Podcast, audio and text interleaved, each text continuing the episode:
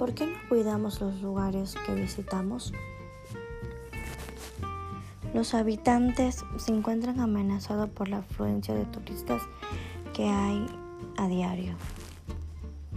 Es por ello que nosotros debemos de cuidar cada lugar que visitamos, ya que los residentes se sienten amenazados porque ellos observan cada día la afluencia de turistas y no les permiten salir de sus hogares y así caminar y darse un paseo, porque hay más turistas que acuden a dichos lugares solamente por una fotografía, no más por consumir un producto.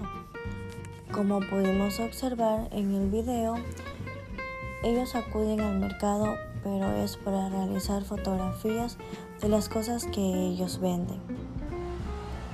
Y debido a ello, las personas que tienen sus negocios han subido sus precios de sus productos porque no logran vender como antes.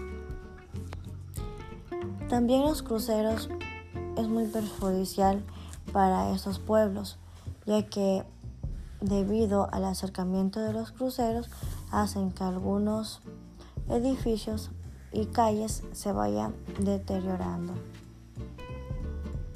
Anteriormente esta ciudad era, era un atractivo muy visitado por turistas, pero por conocer.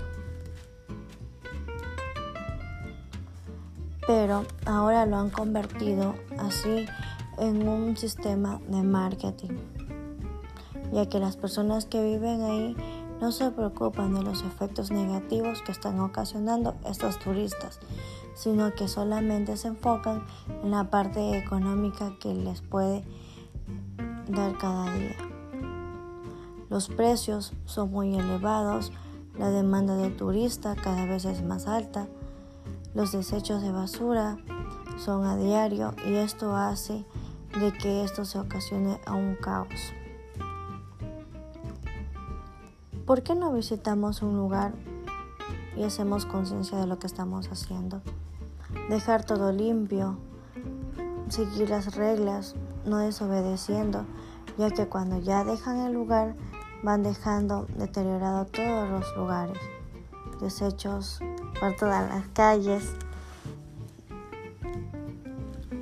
Pero las personas mayores son las que se preocupan por el bienestar de su ciudad.